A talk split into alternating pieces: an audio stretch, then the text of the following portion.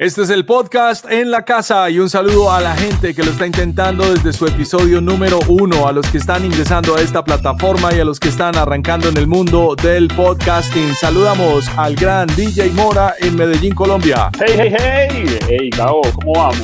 ¿Qué pasado? Muy bien. Muy bien, DJ, muy bien. Eh, aquí esperando que la olla pitadora suene. Quiero decirte que es una olla pitadora tradicional. Me acaban de pasar una foto de una olla pitadora eh, que parece de la guerra de las galaxias.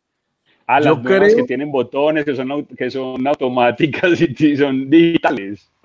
Con acelerador de partículas. Un saludo a Alejandro Marín. Sí, sí, total. Quedan mejor los frijoles de la antigua. ¿Será que la misma olla pitadora sirve para freidora o son dos mundos distintos? Uy, yo, ahí sí me corchaste, pero ahora hay varias, varias nave espacial llamada olla pitadora. Es como una nave espacial. Nuestro invitado para hoy se llama Santiago Giraldo Díaz, es un filósofo de la Universidad de Antioquia que se aventuró a echarse una mochila y a caminar Sudamérica varias veces hasta que descubrió que el paraíso estaba era en su casa y así nació un emprendimiento que termina siendo un hotel muy atractivo en el oriente antioqueño. Mora, que tiene cierta experiencia en eh, mochilear, esta semana ya nos veíamos en Facebook hablando del top 5 del lugar el número uno fue en Chocó. ¿Por qué te gusta tanto ese lugar? El número uno, eh, Morromico específicamente, es un lugar paradisíaco, es un lugar para descansar, para descansar la mente, el cuerpo, para descansar de la civilización. Eh, es un espacio que vos tenés eh, como como todo lo adecuado. Primero tenés la, la, gran abundancia del Chocó, porque en Chocó vos encontrar absolutamente todo, la selva, todo para comer, y también la gran abundancia del mar. Entonces, lo más delicioso es ese sabor a arroz con coco, pescado recién eh, pescado, o pez, pez recién pescado, y, y ese, ese patacón recién cortado del, del palo, es del plátano, eso es maravilloso y eso no lo paga nada. A decir, esa tranquilidad que uno puede sentir en ese lugar, Morromico. Visite Morromico. una invitación del podcast en la casa. Bueno, Mora, ¿en qué andas? Eh, ¿En qué ando en este momento? La verdad, la cuarentena ha sido bastante compleja pues para mi sector, pero como dicen por ahí, uno le tiene que poner buena cara a todo esto. Eh, he descubierto porque eso es otra cosa que nos ha mandado la, la, cuarentena, como a descubrir, no es ni siquiera nuevas habilidades, sino a retomar nuevas habilidades. He estado haciendo velas, velas en mi casa, a mí me gusta mucho prender velas en mi casa, entonces mis propias velas las estoy haciendo, he estado tallando madera, he estado leyendo bastante, eh, con la música pues uno intenta estar como actualizado de todo lo que está sucediendo en el mundo de la música, recorriendo mucho también el rock and roll, eh, digamos de los 90 y de los 80, observando nuevas, eh, cómo se están, ahora pues ya no tenemos tanto, tanto bagaje de, de, pues tantas bandas de lo que estaba sucediendo en los 90 como con esos sonidos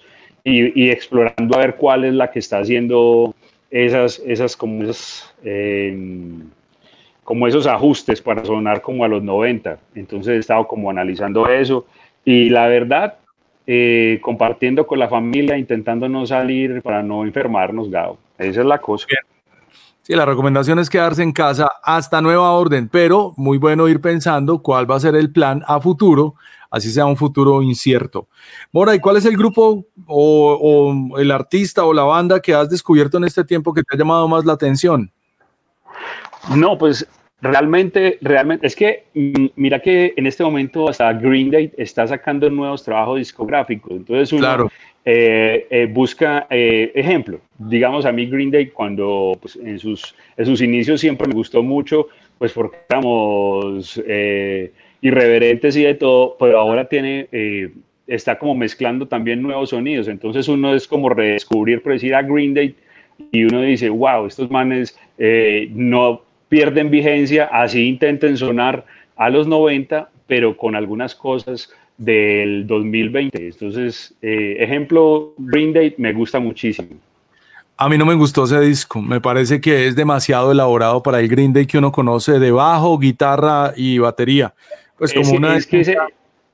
pero pues ahí, ahí, es donde uno, ah, no es ni siquiera discrepancia, sino es donde uno dice, eh, digamos que uno como DJ, uno dice, estos manes fueron capaces de meterle a algunas canciones eh, hasta, hasta el man por detrás con el scratch. Y, uno, y la, son cosas imperceptibles. Y uno dice, ¿en serio?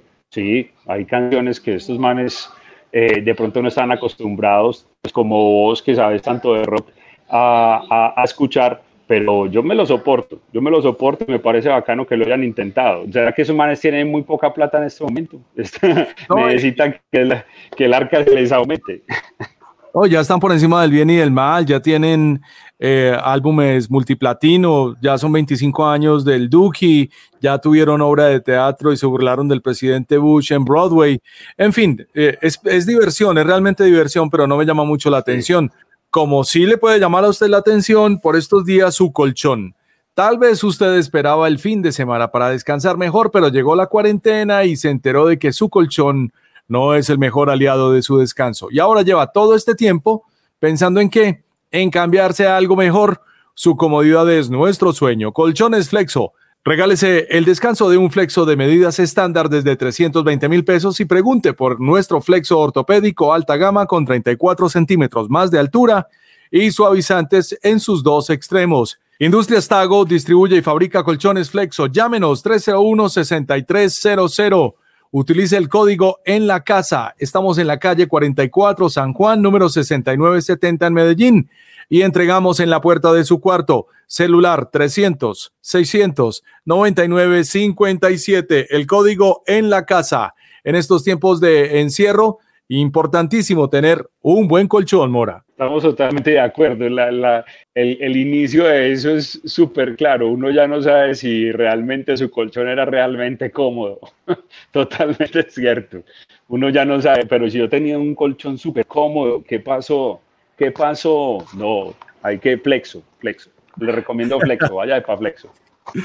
Gabriel Raymond, ¿recuerda usted el cantante de música de despecho, el de Te quiero y qué? Sí, es, es, es, es uno de esos cantantes de, digamos, como vieja guardia del despecho, ¿cierto, Gabo? Claro, es de esa camada de Luis Alberto Posada, de Darío Gómez. Pues eh, Gabriel Raymond, ayer me llegó una imagen muy enfermito en el hospital, le deseamos pronta recuperación. un abrazo a toda su familia en la ciudad de Envigado. Un abrazo para ellos y que se mejore pronto. La ciudad en bici me invitó a ser parte de su programa esta semana y también los muchachos de la página web cuarentona.co. Visítelos y me cuenta qué se encuentra ahí. Gabo, ¿y cómo tiene, y te invitaron a qué específicamente la cuarentona? Yo todavía no he podido entender, pero básicamente era como hacer DJ. En la ciudad en bici, pues hablar de mis miserables y cortas experiencias como escarabajo en la bicicleta de hierro. ¿Y cuál es el código de estudio para estar en la cuarentena? Por favor.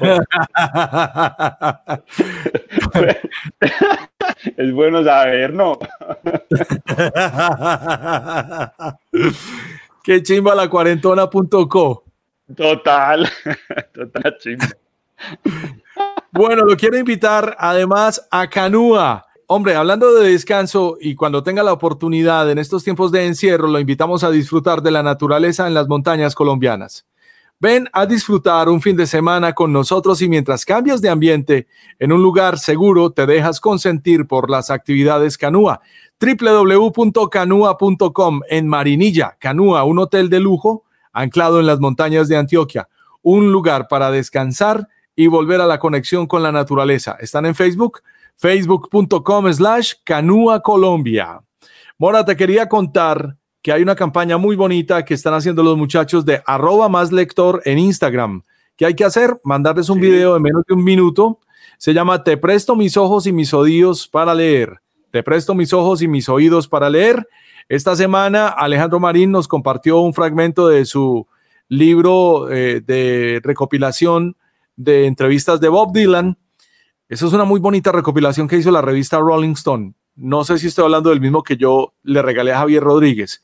Y yo le compartí a la gente de Más Lector un fragmento del libro la historia de los árabes. ¿Tiene usted algo para compartir? Pues no, me, parece muy interesante la iniciativa de, de uno poder, eh, pues ahora apropiándose de todas las redes sociales y apropiándose de, los, de las herramientas, poder eh, leer un fragmento de, de, alguna parte de un libro que se esté leyendo. Yo pues ahora me estoy leyendo, eh, se llama Chango de Gran Putas, un libro que me realmente lo saqué de la biblioteca de mi papá y le dije, hey papi, ve, este libro me interesa, me interesa leérmelo, es de Manuel Zapata Olivella y son novelas muy interesantes porque tienen que ver mucho con la cultura colombiana y afrocolombiana y pues sus antepasados africanos y nuestros antepasados africanos. Que viva Chango, así de fácil, así, así es, así es Gabo, que viva Chango.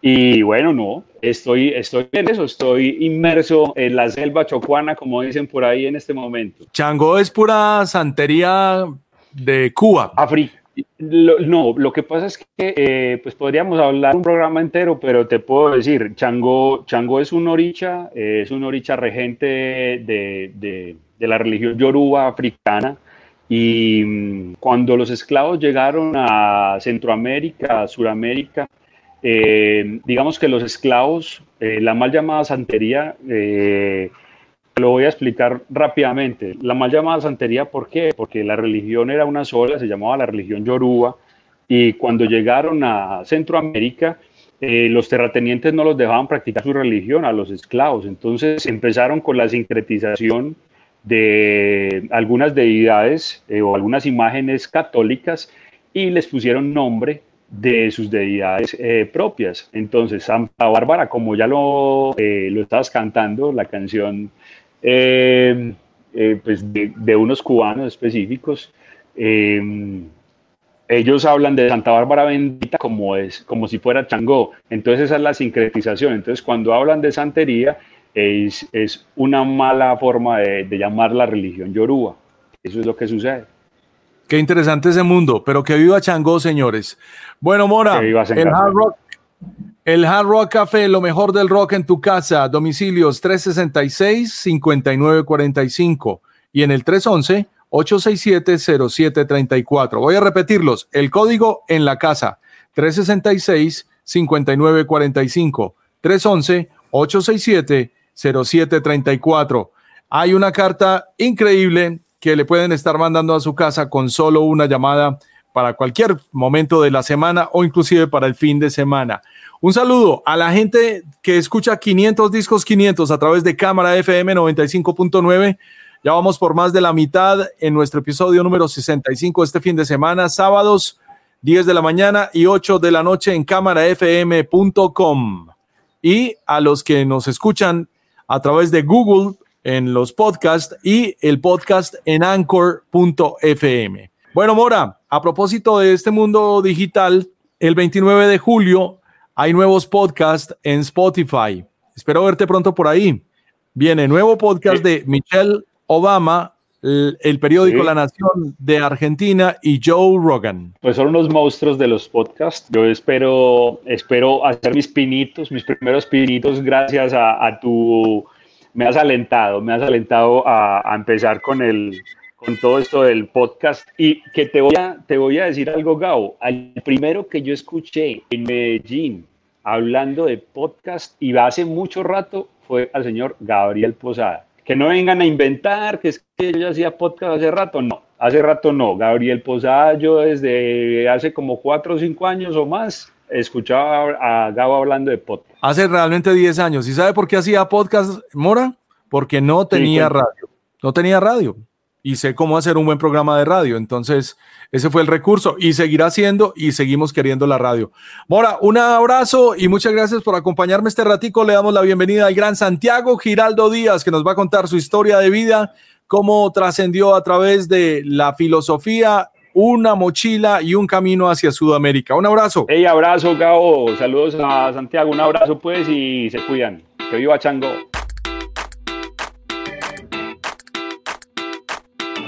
Gabriel, buenas tardes. Te saluda Camilo Mejía y John Banderas.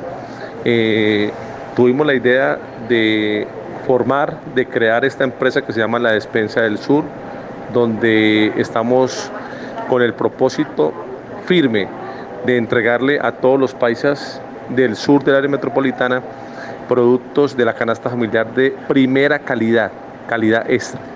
Nos surgió esa idea y en medio de las dificultades en medio de tanto lamento de la gente, eh, que la pandemia, que el COVID, nosotros quisimos ver en la dificultad una oportunidad. Para eso nos unimos y estamos trabajando muy duro con un grupo de personas de la región, de aquí de Sabaneta, de Envigado, generando empleo, llevándole a la gente alegría y tranquilidad, incluso haciendo obras de donaciones que nos han ayudado muchas personas del exterior que han querido ayudarle a sus compatriotas regalando 10, 15, 20 mercados y nosotros solamente somos el puente, le hemos ayudado a mucha gente. ¿Cómo nos conformamos o cuándo? Esto empezó hace dos meses y ya abrimos hace ocho días. Estamos felices, la aceptación de la gente ha sido maravillosa. Eh, estamos convencidos de que estamos por el buen camino, que esto es un producto que va a ser de aceptación total de toda la gente del área metropolitana, porque estamos capacitados para hacerlo. Dios lo bendiga, Gabriel, a usted, a todos los medios de comunicación, eh, por ayudarnos. Estamos en Sabaneta, ubicados al lado del Centro Comercial Aves María. Tenemos servicio a domicilio, tenemos un parqueadero vigilado espectacular, un servicio a domicilio para que la gente no salga de su casa, para que se proteja por el tema del COVID. Tenemos una línea telefónica de WhatsApp que es el 313-521-6338 y una línea fija de teléfono de atención permanente al 602-4529. Tenemos las redes sociales, el Facebook, la despensa del sur y Instagram es arroba la despensa del sur 1. Recuerde, frutas, verduras, carnes, pollo, pescado, lácteos, víveres y licores, todo de buena calidad, de excelente calidad. Dios los bendiga a todos. Sabor y frescura es el lema de la despensa del sur. Un abrazo, por aquí los esperamos y permítanos, denos el honor de atenderlos, de llevarles lo mejor a sus lindos y sagrados hogares. Tal vez usted esperaba el fin de semana para descansar mejor. Pero llegó la cuarentena y se enteró de que su colchón no es el mejor aliado de su descanso. Y ahora lleva todo este tiempo pensando en cambiarse a algo mejor. Su comodidad es nuestro sueño. Colchones Flexo. Regálese el descanso de un Flexo de medidas estándar desde 320 mil pesos. Y pregunte por nuestro Flexo ortopédico alta gama con 34 centímetros más de altura y suavizantes en sus dos extremos. Industrias Tago distribuye y fabrica colchones Flexo. Llámenos 301-6300. Estamos en la calle 44 San Juan, número 6970 en Medellín. Y entregamos en la puerta de su cuarto. 301-6300 y el celular 300-600-9957. Colchones Flexo.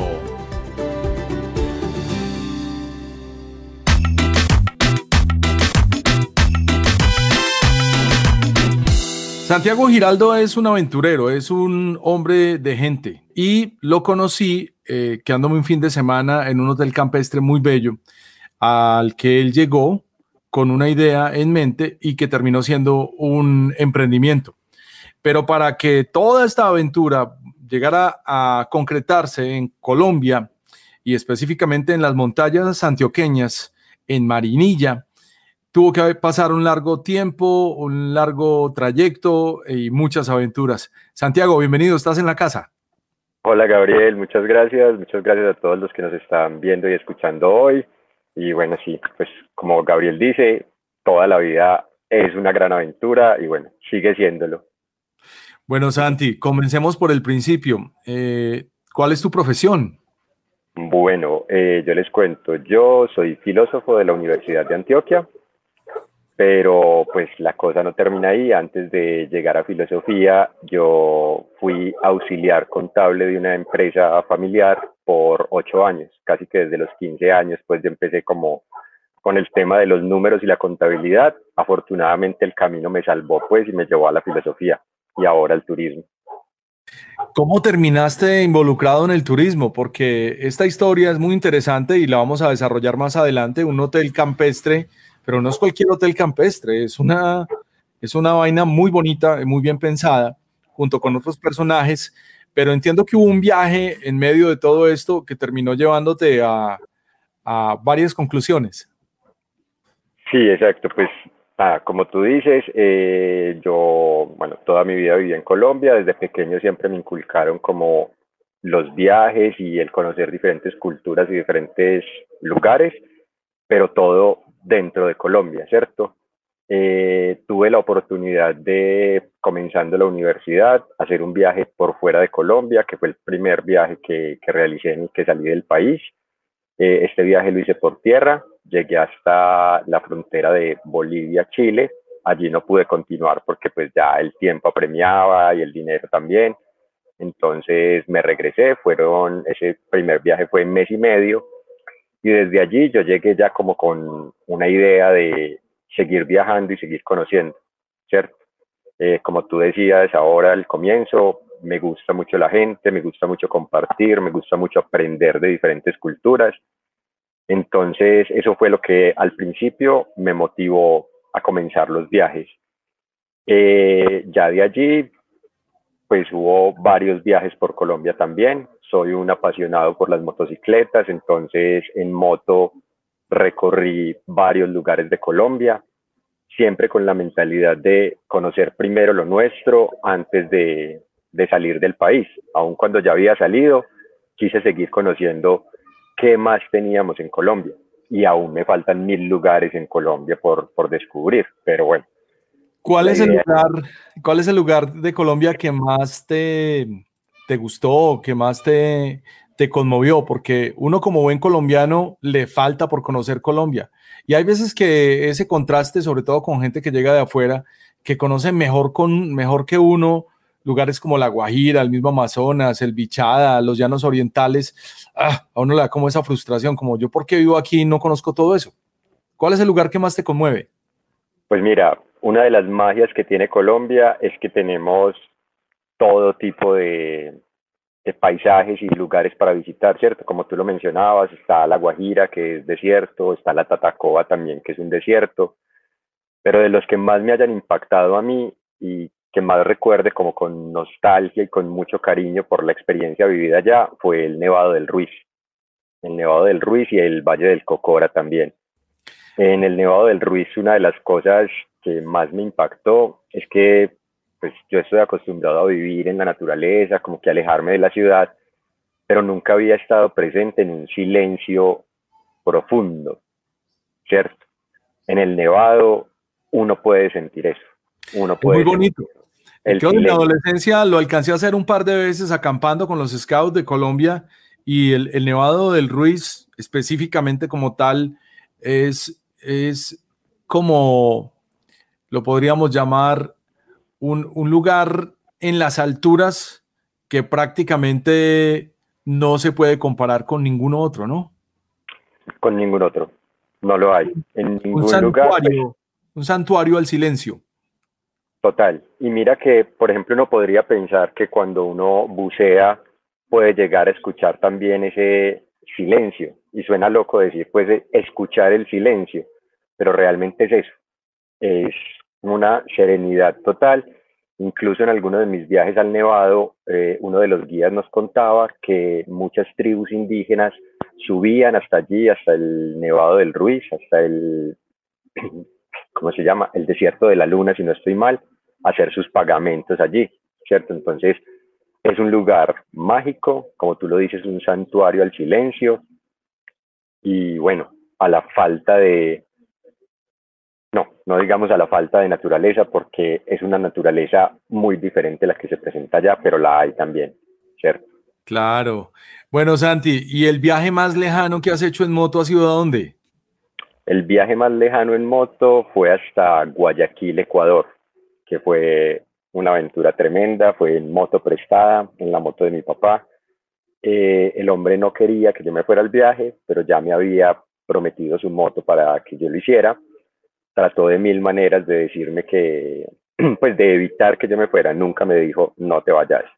Pero hizo hasta lo imposible para evitarlo y bueno, afortunadamente fue algo que no me frenó aunque en el viaje también entendí cuando dicen que, que, los papás pues o la familia tiene la razón en muchas cosas, tuve mil tropiezos con la moto, se me varó antes de salir de Colombia aproximadamente 10 veces, pero bueno, la terquedad de uno lo siguen llevando adelante y este viaje llegué hasta, hasta Guayaquil, Guayaquil, Ecuador, con media moto y, y ya el regreso fue un poco más divertido y más tranquilo. Bacano. Yo creo que uno tiene la obligación en su juventud de hacer este tipo de aventuras, de tomarse el riesgo de mirar qué hay más allá. Pero no te quedaste solo con el sabor de llegar hasta Guayaquil, Ecuador, sino que seguiste hasta abajo. Contame el paralelo entre el desarrollo de tu carrera en la filosofía y las maneras como te tocó sobrevivir para trabajar lejano a tu conocimiento y eh, cómo terminaste llegando a Argentina, porque ese es un episodio muy importante de tu vida. Bueno, mira, eh, mientras yo estudiaba filosofía en la Universidad de Antioquia, Universidad Pública, eh, el país pues estaba en una situación muy incómoda en temas pues de violencia, ¿cierto? Lo que ya todos sabíamos y, no se veía avecinar un cambio. Esto fue 2009-2010, yo ya estaba terminando mi carrera y hubo como un clic en mí que me dijo, bueno, no, te tenés que ir. Entonces yo vendí todo, eh, entregué la casa, entregué todo y dije, bueno, me voy. ¿Cuánto tiempo? No sé. Voy a viajar y a conocer nuevas cosas. La filosofía, de cierta manera, para mí lo que me deja la carrera es una enseñanza de cómo vivir, ¿cierto? Aparte de que te enseñan cómo leer, cómo escribir, es también como un entender la vida desde otra posición. Seguro no a todos los estudiantes de filosofía les pasará igual. Para mí sí fue un, deseo de, conocer más, de abrirme más al mundo. Entonces, y de no quedarme estancado en, la Colombia que pasaba en ese momento. Eh, decidí pues viajar, mi primer destino fue el Amazonas brasilero. Llegué, bueno, el Amazonas colombiano inicialmente llegando a Leticia, de ahí crucé al Amazonas brasilero y pasé aproximadamente entre cinco y seis meses allá en el Amazonas brasilero, en distintas comunidades, eh, aprendiendo mucho de, de la naturaleza, aprendiendo mucho de esa inmensidad y de la historia también tan importante que tiene el Amazonas para la humanidad en general, pues ha sido protagonista en, grandes guerras, aún cuando nosotros no lo sabíamos. Eh, entonces, el Amazonas me dejó también como una, como una enseñanza de, de tranquilidad y de desapego, de darse cuenta de que hay momentos de mucha abundancia y hay momentos también de vacío total, pero el asunto es no desesperarse y como tomar cada momento como va llegando. Entonces trabajé con varias ONGs también durante esta estadía en el Amazonas, entendiendo también qué es el trabajo internacional de cierta manera. De ahí continué pues mi viaje, que era un viaje sin destino, yo no sabía hacia dónde iba realmente.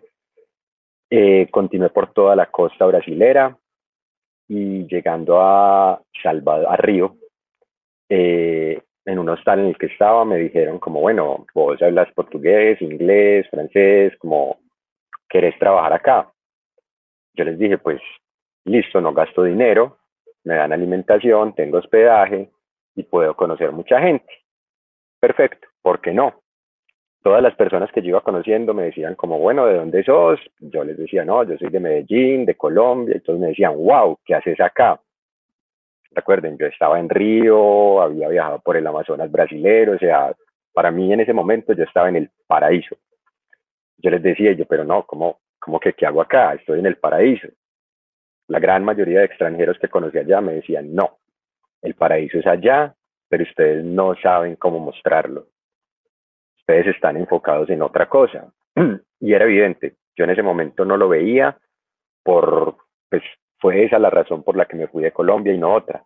Yo decía, claro, ellos como no son colombianos no entienden nuestra problemática, nuestra realidad, eh, desde una posición pues de, de víctima de cierta manera, aunque no directa, pero sí, de vivir en un país de violencia. La cosa siguió, me cansé de Río, decidí seguir el viaje, eh, viajé por Sao Paulo, me cansé de las ciudades grandes, estando pues como un mes o dos meses en Sao Paulo y llegué a Argentina. recorrí gran parte de Argentina. Desde mi llegada a Argentina fue un recibimiento absoluto. Eh, me preguntaban hace poco que cómo era para un colombiano vivir Argentina. Pues si me preguntan a mí y desde mi experiencia, vivir Argentina es lo más maravilloso para un colombiano. A mí me recibieron bien desde el momento uno. Eh, me abrieron puertas de mil casas. Yo llegué a Argentina, a Buenos Aires como tal, después de haber pasado por Santa Fe Ciudad y por Rosario, de encontrarme con viejos amigos que en el pasado yo había recibido en Colombia y que por las cosas de la hospitalidad todo se, se devuelve también. Entonces, después de encontrarme con toda esta gente, con todos estos amigos, llegué a Buenos Aires donde no conocía a nadie y a los tres, cuatro días yo ya tenía donde vivir. Santi, podría decirse que sos un mochilero profesional sudamericano. No, yo creo que no me merezco ese título tan tampoco, tampoco, tampoco lleguemos hasta allá, porque hay mochileros que se gastan su vida y que pasan su vida mochileando. Me hubiera encantado, me hubiera encantado seguirlo haciendo. Los invito a todos a que lo hagan, así sea una vez en su vida. Es un aprendizaje muy fuerte, pues yo estaba acostumbrado a, a tener una muy buena vida en Colombia. Yo trabajo desde los 15 años, entonces yo me mantenía muy bien mientras estaba en Colombia, ¿cierto? Esa decisión de irme a este viaje, a ese en particular, porque los otros eran planeados, ya teníamos pues los pasajes, o sabíamos a qué hoteles íbamos a llegar, qué íbamos a hacer, sabíamos que eran unas vacaciones. Este último viaje fue más como, no, me voy, me voy y decidí vivir así un tiempo. Eh, aprende uno mucho, hay mucho sufrimiento. Eh, una de las mayores enseñanzas que me dejó el viaje y que queda, creo yo, que para la vida entera es que la vida es una montaña rusa y tenemos subidas y bajadas constantemente y lo bueno es vivirlas. Qué aburrido sería si todo fuera plano, ¿no? Tenemos la obligación además de disfrutarlas. Santi, te voy a mostrar el, el, mapa de Sudamérica y me vas a decir, vas a responder varias preguntas. ¿Cuántos kilómetros desde tu casa en Medellín, Colombia? Mira este mapa tan gigante, la cruzada de países hasta Argentina. ¿Cuántos kilómetros más o menos llegaste a medirlo en algún momento? ¿Llegaste a considerarlo antes de acostarte? Mira, sí, varias veces. Incluso cuando planeábamos el viaje lo soñamos cantidad de veces. Wow, pero me coges a quemarropa con esta pregunta y que te voy a decir un número al azar, no sé. No importa. Eh, ocho mil, nueve mil kilómetros. Wow.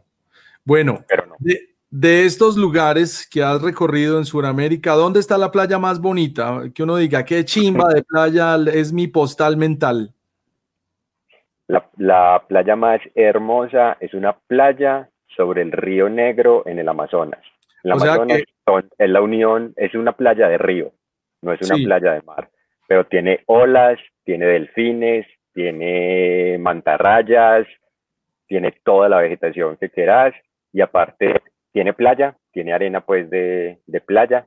Sí. Eh, eh, hace un calor infernal, es a, orillas del río Amazonas. El río Amazonas y el río Solimoes se unen, ¿cierto? Ve, perdón, el río Negro y el río Solimoes y hacen al río Amazonas. Entonces es un lugar mágico porque es playa y selva. Y pues mi eterno enamorado que es Triganá. Ah, no, es que es una vaina impresionante y sobre todo, de nuevo, qué lástima que la conocen más los extranjeros y los turistas que nosotros los locales. Pero ya tuvimos la oportunidad. Dígame la ciudad más difícil de Sudamérica en donde usted estuvo. La ciudad más difícil de Sudamérica, para mí Río. Río de Janeiro. Y, estuve en Asunción, estuve en Ciudad del Este, en Paraguay, que es la frontera también, la triple frontera entre Brasil, Paraguay y Argentina. Ahí donde están las, eh, las, cataratas de Iguazú. Ahí donde están las cataratas de Iguazú, sí. Eh, que dicen pues que esa ciudad es súper peligrosa. Sí. Tuve alguna historia divertida ahí, pero porque todo el mundo habla guaraní.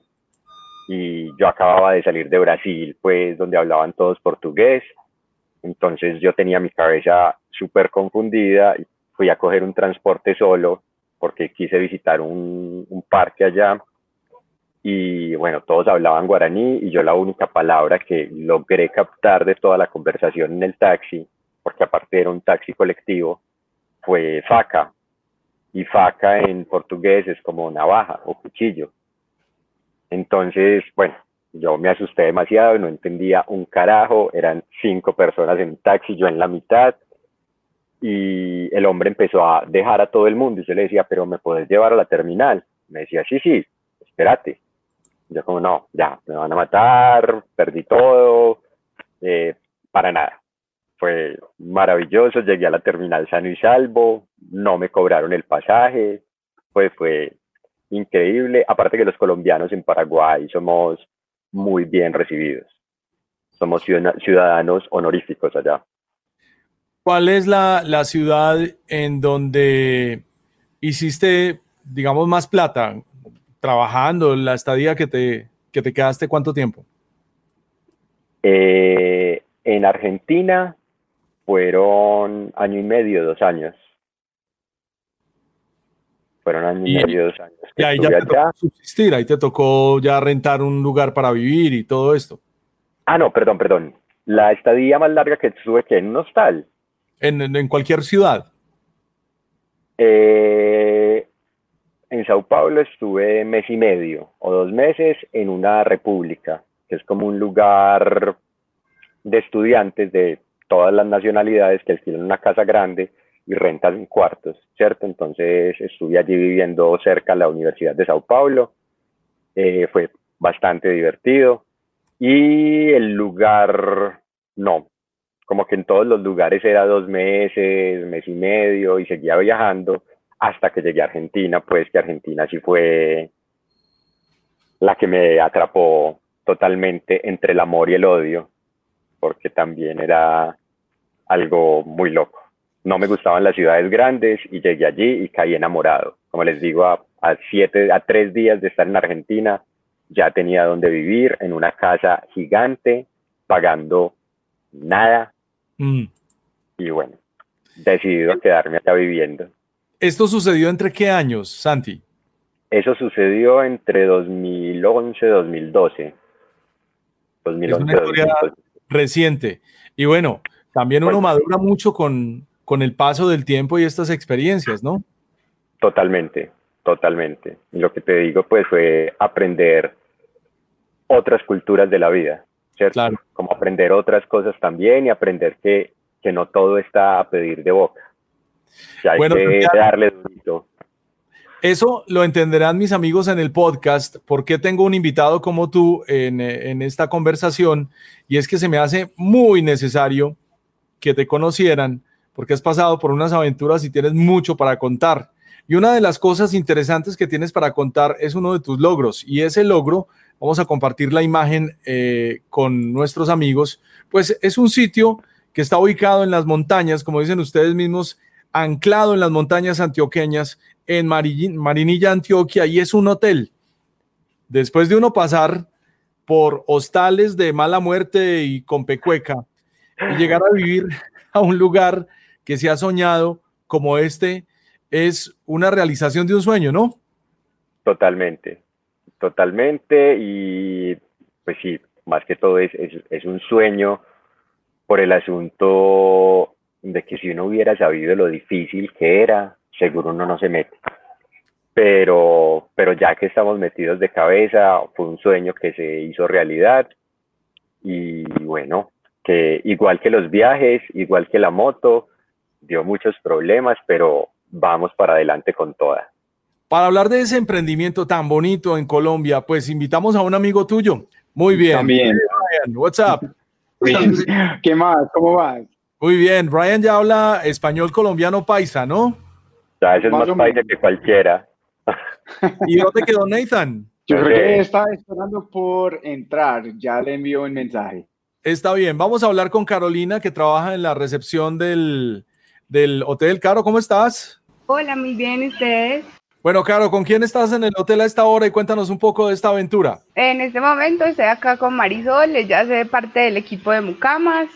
Eh, en realidad en este momento pues estamos muy poquitos porque la reapertura ha sido pues un éxito y los compañeros están descansando, pero pues súper bien todo, acoplándonos todos a los protocolos, pero todo en orden. ¿Cuál es tu función en el, en el hotel? En el hotel yo hago parte del equipo de recepción, entonces estamos pues como con, también con todo el tema de reservas y también en este tema de bioseguridad pues hemos tenido como una tarea fuerte porque es estar pendiente de todo lo de los huéspedes, la documentación para que ellos puedan venir y todo, pues enterarlos de todos los protocolos y cómo estamos funcionando en este momento. Bueno, ¿cuál es el jefe de los tres que tienes que te cae mejor? Solo tengo que responder. Tú verás. ¿Cuánto llevas en el hotel? En el hotel, eh, estoy trabajando acá desde diciembre del año pasado, pues hice parte de todo el proceso de apertura. Esta es una de esas invitadas que uno necesita tener en la conversación, Santi, porque generalmente cuando uno habla con una organización como la tuya, pues hablan los dueños, pero Carolina es una empleada ejemplar. Cuéntanos un poco de ella. Claro, a ver, uno de los objetivos de Canúa también es como promover el empleo en la región, ¿cierto? Y Canúa, desde su nacimiento, desde que nos juntamos Nathan, Brian y yo como a empezar este proyecto, una de las ideas también era como apoyar el desarrollo del campo y el empleo en el campo, como para que ya no haya movilización del campo a la ciudad de los jóvenes, sino llevar otras oportunidades al campo, otros, otros modelos de negocio distintos y apoderarnos entre todos del campo. Entonces, pues Caro es una persona que tiene su carrera, es licenciada en idiomas, ¿cierto, Caro? Oh, really? Sí, Caro es licenciada en idiomas, es parte también pues de, de la comunidad, vive en Marinilla y pues tienen también como una casita ahí en la vereda donde está ubicado Canúa. Entonces, como te digo, pues la idea es llevar también otro tipo de emprendimientos al campo, es decirles a todos ellos, hey, el campo es, es de nosotros y hagamos, sintámonos orgullosos de él. Caro, ¿tú has sentido eh, que eso es, es, es verdad, que, que por primera vez no hay que desplazarse a una ciudad para uno poder ser profesional y desarrollar una carrera? ¿Y, y cómo te has sentido? No, pues mira, o sea, eh, yo estudié en Río Negro que pues, o sea, sí es ciudad, pero no se siente como tan agresivo el cambio como si uno fuera a estudiar a Medellín, pero sí, la verdad, no sé, quise tomar la oportunidad acá porque era algo muy diferente ver que alguien y más extranjeros se interesaran como en esa zona. Y en el turismo pues ecológico como tal en una vereda, porque si vemos acá la zona de expansión turística del oriente, se iría más como para Guatapé y eso, entonces cuando dijeron, ay, vamos a abrir un hotel allá, yo como que, wow, entonces siempre estuve pendiente, porque como Santi dijo, tenemos una casa acá, entonces desde la casa se veía siempre como eso, y ahí estuve, entonces ahí mismo yo hablé con mi papá, nos hicimos el contacto con Santi y ahí de una entré. Y pues ya me gradué de la carrera, pero no sé, a ver, estoy acá como adquiriendo experiencia porque uno de los motivos por los cuales estudié lenguas extranjeras era como para compartir eh, con otras culturas y eso, y acá la verdad pues ha funcionado muy bien porque los huéspedes que hemos tenido como que se interesan mucho por eso y es como el intercambio de saberes, de culturas, de costumbres y ha sido como la experiencia súper chévere. Maravilloso, Caro, pues te queríamos saludar y reconocer tu trabajo, especialmente en esta temporada de pandemia y, y bueno, brevemente queríamos saber de ti. Un placer saludarte, Carolina en Canúa. Gracias, chao, que estén bien. Invitados son Brian y Nathan. Vamos a ver si Brian está por ahí disponible. También invitamos a Nathan. Hey, Brian, ¿cómo estás? Muy bien, ¿y vos? Muy bien, estamos muy contentos de darles la bienvenida a través de Santiago. Santiago tiene una historia de vida para contar, pues lo que a duras penas nos, nos, nos, alcanzó a contar aquí en este espacio, pues es muy corto para todo lo que tiene para decir Santiago, porque Santiago debería estar escribiendo un libro y compartiendo muchas cosas. El día que yo lo conocí, yo le dije, no, hermano, es que usted es un emprendedor social y lo que ustedes realmente tienen aquí no es un hotel, sino un emprendimiento social. Voy a compartir otra vez la imagen eh, así a, distancia del hotel que ustedes construyeron y quiero que por favor me cuentes un poco de esta, de esta aventura Brian, de, crear un hotel en, un lugar tan interesante como puede ser eh, el oriente antioqueño y especialmente un, lugar que no nos imaginábamos que existía en medio de las montañas. Nos sorprende mucho el, el gusto, la arquitectura y ante todo el emprendimiento de Canúa. Cuéntanos de ti, desde dónde vienes y cómo te ha ido. Todo muy bien, gracias. Eh, pues originalmente soy de Estados Unidos. Eh, yo crecí en el suroeste del país y viví mucho tiempo en, el, en, la costa este. Y todo este proyecto realmente empezó por amor, amor de, por Colombia, amor por eh, la gente. y conociendo a Santi, obviamente se nota inmediatamente que es una gran persona con mucho conocimiento, y juntos empezamos a, soñar sobre este proyecto y, dos cosas que habíamos notado eh, pues muy fuertes es uno, que aunque Colombia tiene tanta biodiversidad, eh, gente estaba yendo, extranjeros principalmente, estaban yendo a otros países, a Costa Rica, Perú, a Ecuador, eh, y eso nos dolía mucho. y por investigar, encontramos que hay una falta en parte de protección de estas tierras aquí en Colombia y que también había una falta muy grande de este tipo de producto en Colombia. Entonces, la idea era traer algo que, que respeta tanto a Colombia, que respeta tanto a, a, la gente y la cultura, que respeta mucho a la naturaleza y que realmente pueda mostrar a los extranjeros que es estar aquí, conectarse con lo local, pero también Em, un cambio grande que hemos disfrutado por estos años en que hemos desarrollado este proyecto ha sido el cambio en el propio colombiano, ¿cierto? Eh, no sé si Santi eh, ya te ha contado, pero cuando empezamos este proyecto, todo el mundo nos decía que éramos locos, que, que estamos haciendo, construyendo en el oriente, em, que no, nadie va a ir allí. Y hoy en día se está dando cuenta eh, aquí que esas montañas son mágicas, que, que esos bosques son preciosos, son un tesoro, que la cantidad de animales allí no existe en otras partes del mundo.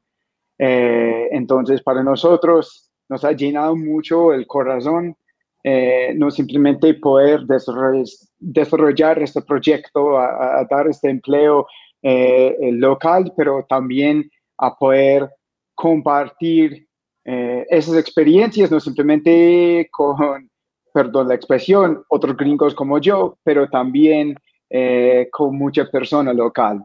Eh, ha sido algo bastante especial. Bueno, Brian, tienes que ir preparando esta respuesta porque nosotros queremos saber how you ended up here. ¿Por qué y cómo terminaste aquí?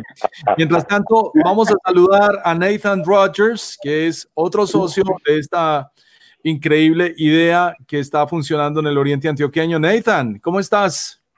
Bien, ¿y tú cómo vas? Muy bien, muy contento de saludarlos. Un placer. Bienvenidos a mi podcast y en esta ocasión video podcast. Eh, hace mucho rato tenía ganas de mostrarle a mis amigos en la web la existencia de un sitio tan bonito, tan increíble como el Hotel Canúa, pero ante todo la gente que está detrás, empezando por ese loco mechudo que tienen ahí, Santiago, y un par de norteamericanos que creyeron en un sueño. Eh, Nathan, ¿cuánto llevas viviendo en Colombia?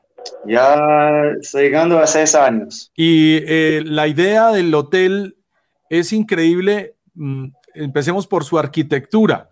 ¿De dónde trajiste esta idea? ¿Ya la tenías en la cabeza o, la elaboraron en especial para ese terreno? ¿Cómo fue? Pues cuando empecemos con la idea, eh, acordamos que la sostenibilidad y la permacultura iban a ser como la ADN del proyecto. Entonces en el camino, pues empecé, pues no sabíamos mucho de cómo iba a ser o cómo iba a ver y, y lo primero fue encontrar el terreno eh, que nos llevaba creo que casi seis, ocho meses eh, para encontrar el terreno que, que, ya tenemos. Y después empecemos un proceso de, de diseño, pues empecemos con un grupo de arquitectos que eh, pues eventualmente tuvimos que cambiar el arquitecto a otro Lucas Henken, que era el arquitecto principal Y con él y con unas ideas que habíamos desarrollado en el camino, eh, habíamos definido que queríamos, por supuesto, eh, materiales sostenibles como eh, la guadua y ladrillos de tierra,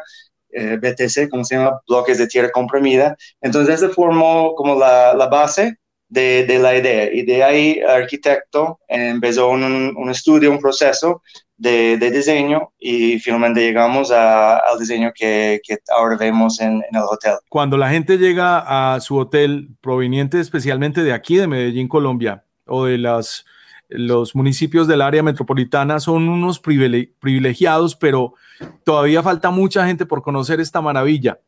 Más o menos, ¿cuántos visitantes hemos tenido desde que abrieron? Porque yo entiendo que abrieron hace poco, ¿no? Nosotros abrimos pues nuestras puertas como en una preapertura en diciembre del año pasado, ¿cierto? Como Caro decía ahora, ya comenzó a trabajar en diciembre, todos los que están ahora con nosotros aún después de esta pandemia comenzaron en diciembre y estuvieron pues en todo el proceso de apertura. Eh, hasta el momento hemos recibido más de 200 personas aproximadamente, puedo estar equivocado, desde la apertura, desde nuestra reapertura, que fue el 16 de julio, nuevamente pues después de todo el COVID, después de toda la cuarentena que pasamos, fue complicado, fueron cuatro meses cerrados como buscando nuevas, lo que hablábamos ahora de la montaña rusa, subidas y bajadas.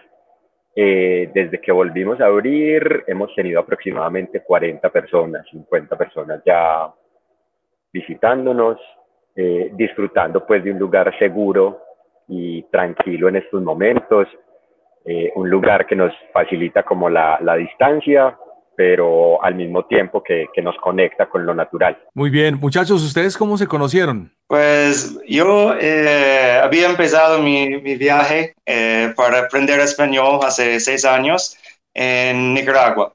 Y ahí yo conocí a un chico, se llama Manu, y a través de él, eh, él tuvo un, que era una exnovia, que era la hermanastra o media hermana de un amigo de Santi.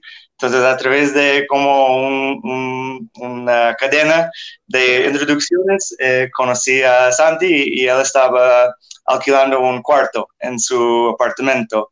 Entonces, yo necesitaba, yo, había decidido ir a Medellín porque ya en este momento llevaba casi seis meses viajando eh, en Asia, en Estados Unidos y, y, en Latinoamérica y quería quedarme en un lugar uno, un par de meses y Medellín me pareció como un, un lugar perfecto para esto.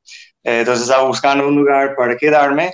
Entonces así eh, Santi fue la persona quien me eh, encontró llegando del aeropuerto en San Diego y después, una semana después, eh, empecé una, una clase de, de español en, en, Poblado y Brian también había llegado en ese entonces. Y Brian y yo ambos estuvimos eh, voluntariados de Cuerpo de Paz en Ucrania, pero con una década de diferencia en, en tiempo.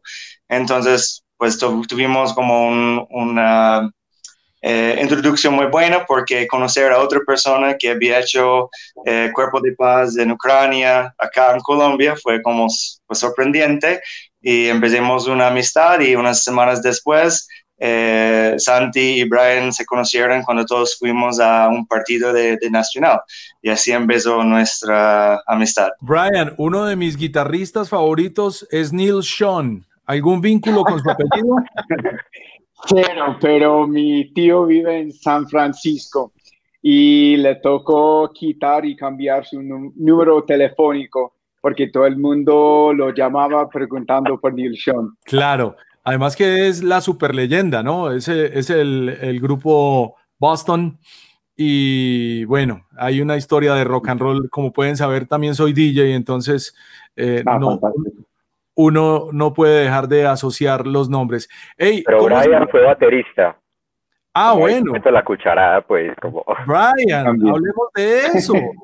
Vamos a hablar de eso, Brian. Eh, eh, ¿En, no, qué banda, ¿En, qué banda, estuviste y qué género tocabas? Eh, no, yo empecé a tocar desde muy joven. De hecho, mi profe de batería era la baterista original de Megadeth. Crecí practicando la música latina porque tiene mucho más ritmo que, que la música norteamericana. De hecho, es mucho más compleja.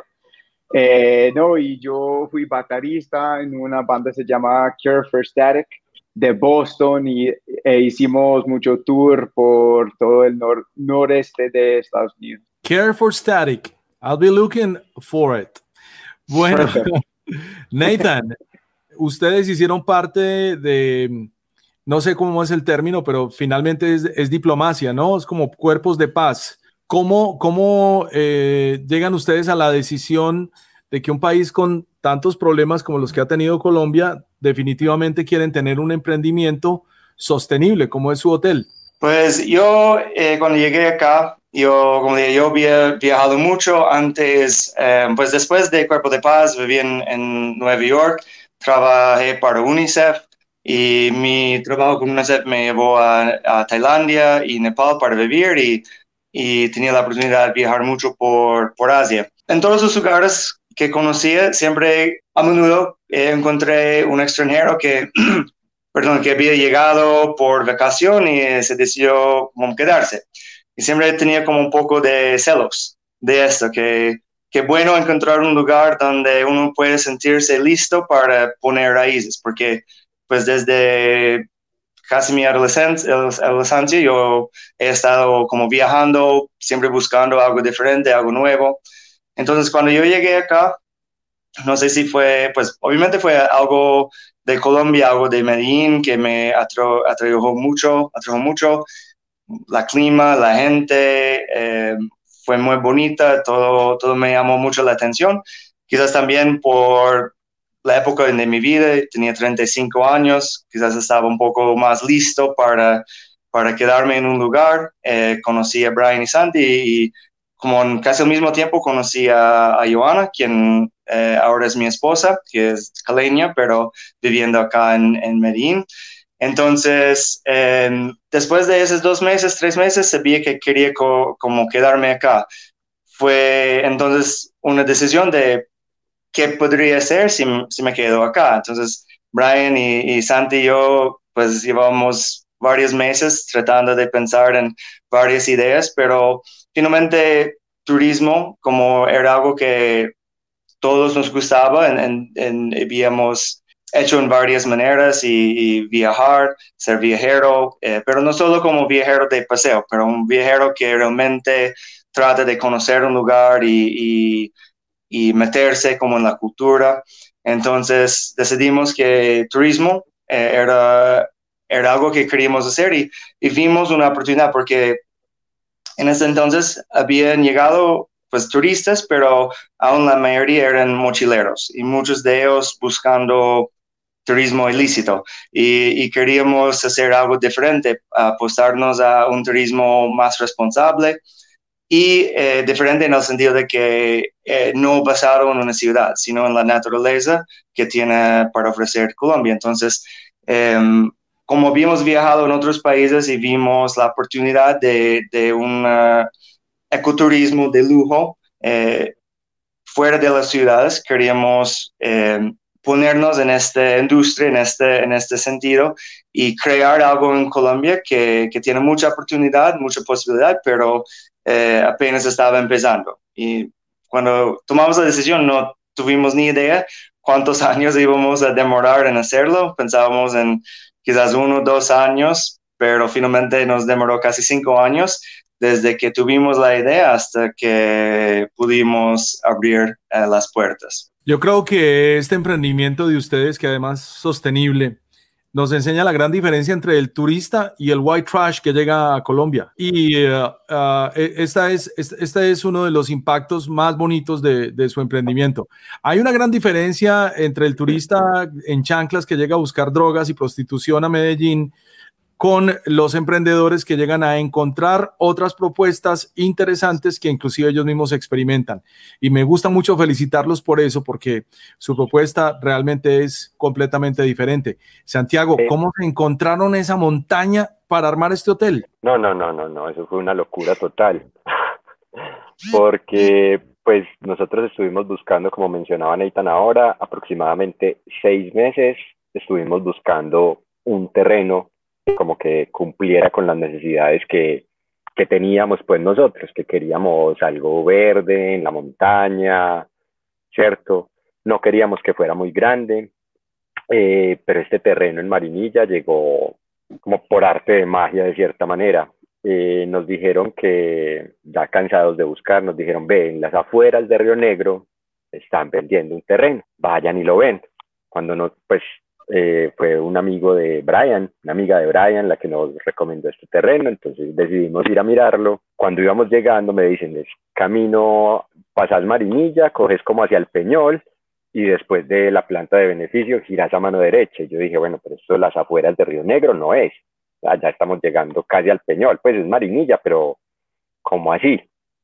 Listo, seguimos en el camino, ya teníamos la cita para verlo. Eh, después de que nos desviamos de la carretera, era una, es una carretera destapada, no muy destapada, pero la primera vez que uno coge una carretera destapada siempre es horrible. Entonces yo les decía, yo muchachos, no, o sea, ya mi voto por este terreno es no. Queda en la mitad de la nada, está, no es Río Negro ni siquiera, o sea, ya nos alejamos demasiado de los lugares que estamos buscando, entonces desde ya les digo no. Bueno, entonces me insistieron como, no, pero, pero lleguemos, qué pena, ya nos están esperando, y yo listo, dale, si lleguemos, está muy bien. También el carro de mi papá también se lo destruí. Eh, a mí me gusta destruir las cosas de mi papá. eh, y cuando llegamos al terreno como tal, eh, era una cosa hermosa, hermosa. Tenía bosque, era un terreno quizás el más grande de todos los que habíamos visto.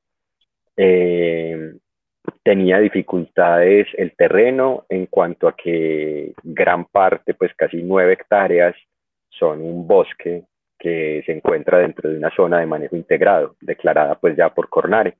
Entonces, afortunadamente para nosotros, desafortunadamente para otras empresas que querían llegar por este terreno a tumbar el bosque y a hacer minería allí, eh, dimos con él, pudimos sentarnos pues como a negociar con los dueños de ese momento el terreno, aunque igual entre nosotros tardamos también como tres, cuatro meses en decidirnos que sí era ese el terreno como tal como que tuvimos varios ires y venires, porque pues igual para nosotros como colombianos muchas veces una montaña dentro de Colombia se nos vuelve, pues o, ni siquiera dentro de Colombia, como tan cerca a la ciudad, como tan cerca a Río Negro o a Marinilla como tal, se nos puede volver, es como paisaje, como alguna vez alguien me dijo, en ese rastrojero, ¿qué van a hacer?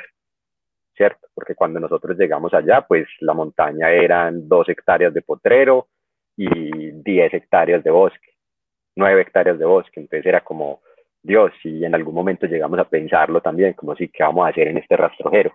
¿Cierto? Pero ahora que ya vemos como el, hotel funcionando, que los potreros ya no existen, que los potreros ya son bosque también, entonces es muy gratificante y poderle mostrar eso también a los colombianos, para decirles a los colombianos, para decirnos a nosotros mismos, esto no es rastrojo. Aquí tenemos demasiado por conocer y no le damos el valor que se merecen estas cosas. Entonces, sí, encontrar el terreno fue un golpe de suerte, fuimos muy afortunados y bueno, hicimos un buen trabajo, espero yo, con el con Canúa. Brian, cuéntame de un lugar en donde hayas estado antes que se parezca más o menos al lugar donde está el Hotel Canúa. No, no hay. Solo, solo encuentran a, a rastras tan bonitas como estas en Canúa y en Colombia. No, no, no. Todo el mundo es diferente. Cada país tiene algo diferente para ofrecer, incluyendo a, a Colombia, ¿cierto? Desde Navarro de Ruiz hasta en las playas de, de Tayrona.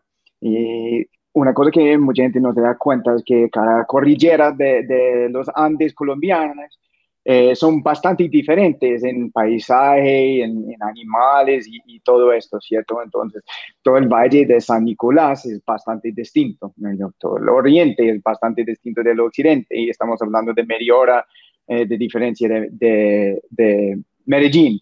¿Cierto? Entonces, en otros países hay hoteles grandes, hay Río Perdido y Tabacón y Nayara en Costa Rica, hay Incatera en Perú, hay, hay uno muy famoso en Ecuador, se llama Mashpi Eh, la gloria de Canua es que es, es único, es distintivamente colombiano, tiene una construcción que no existe en ningún otro hotel en el mundo, pero que tiene todas sus raíces aquí, ¿cierto? Utilizamos bloques de tierra comprimida y por cuántos siglos llevan utilizando eh, la tapia y el bareque aquí. Esto nos inspiró, eh, ¿cierto? En, cuántas veredas de, las montañas encuentran la guadua.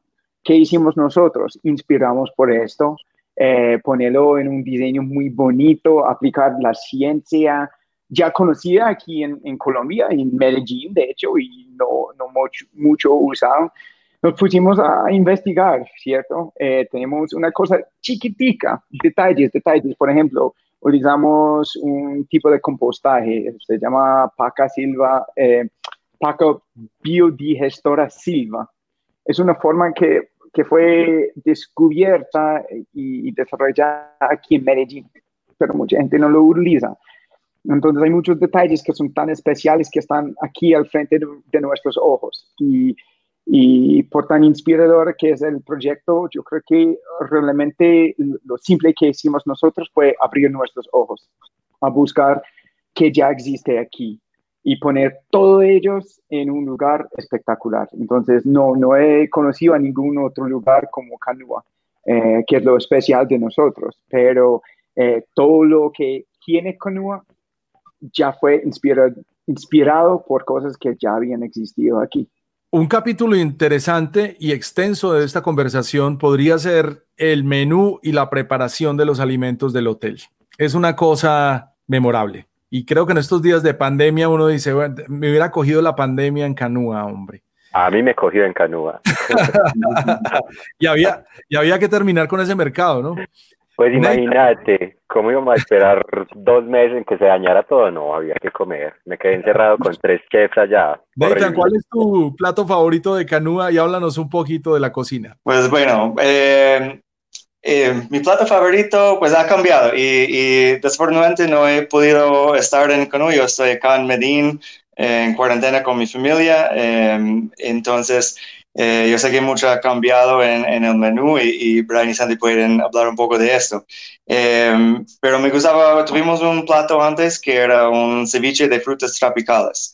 Y este también, pues además de ser como súper rico y, saludable, fue como un ejemplo del tipo de, comida que hemos querido en Canua desde el principio, que era una comida eh, saludable, diferente, pero con conexiones a sabores y platos típicos de, Colombia. Entonces, eh, llevando lo que uno puede encontrar acá eh, a, algo más allá, diferente.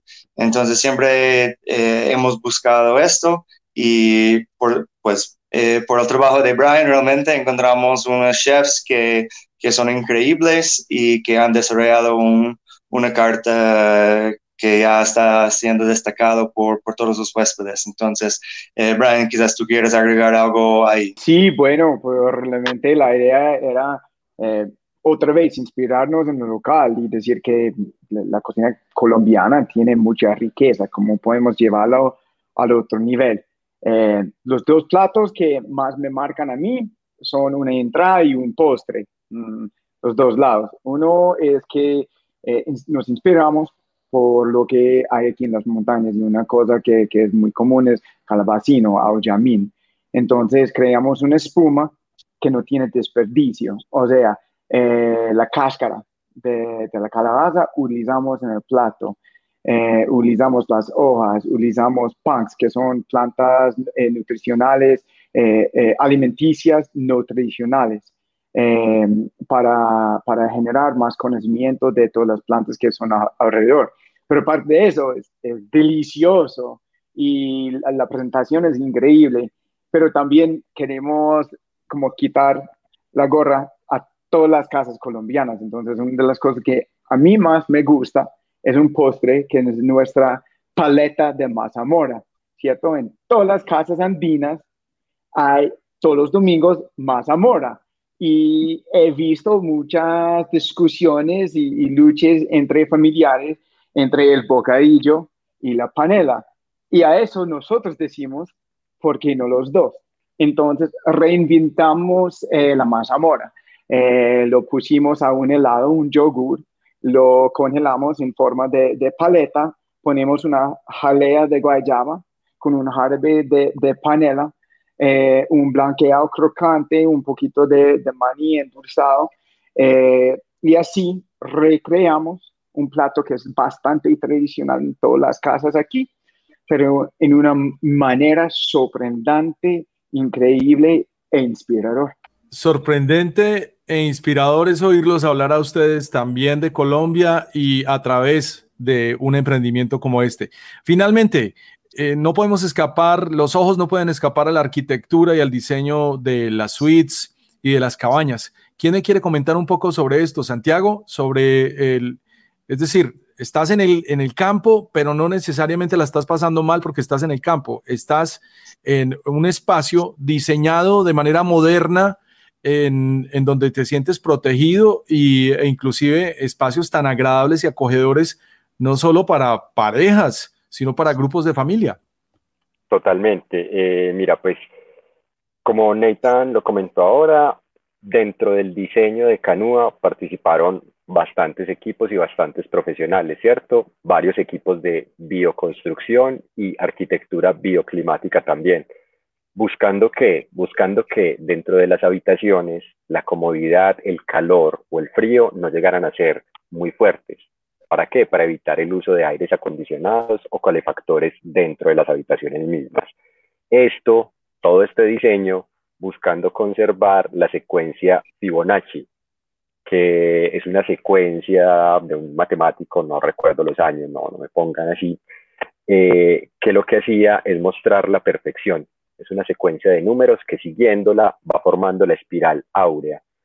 Esta espiral la vemos pues reflejada en varias de las obras de Leonardo da Vinci, por ejemplo, ¿cierto? Y que lo que quieren mostrar es estos hexágonos, pues el hexágono es una figura que se forma con esta secuencia Fibonacci. El arquitecto del hotel, todas las todos los edificios, las cabañas y todo esto fueron recreados de esa manera. Son hexágonos que conservan siempre la importancia hacia el afuera, hacia toda la vista del Valle de San Nicolás y la parte trasera es la que está conservando el calor. Esto nos genera de cierta manera inconscientemente una una sensación de tranquilidad, como una sensación de perfección, que es lo que genera esta secuencia Fibonacci, pues también ante los ojos de todos, lo que generan los, las pinturas de Leonardo, también, cuando las miramos por largo rato y no sabemos por qué, nos transmiten una calma.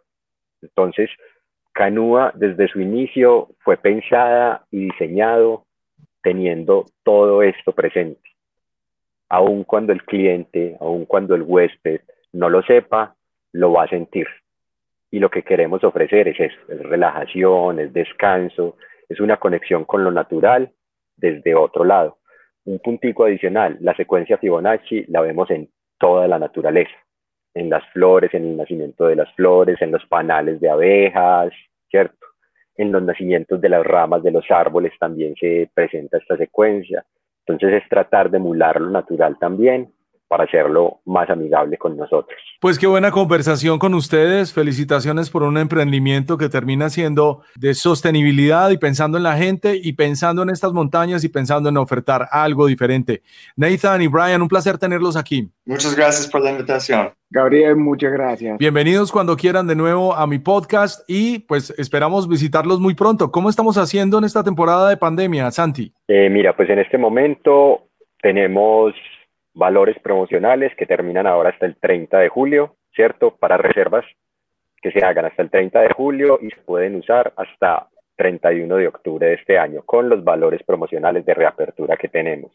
Y adicional, para los toques de queda que estamos teniendo en la ciudad, teniendo en cuenta pues que estamos en picos altos, eh, le estamos proponiendo a las personas que se vayan a pasar el toque de queda con nosotros en Canúa que pasen un toque de queda distinto, que vamos a estar encerrados, pero encerrados en una montaña de dos hectáreas, donde los vamos a cuidar y donde les vamos a brindar toda la seguridad.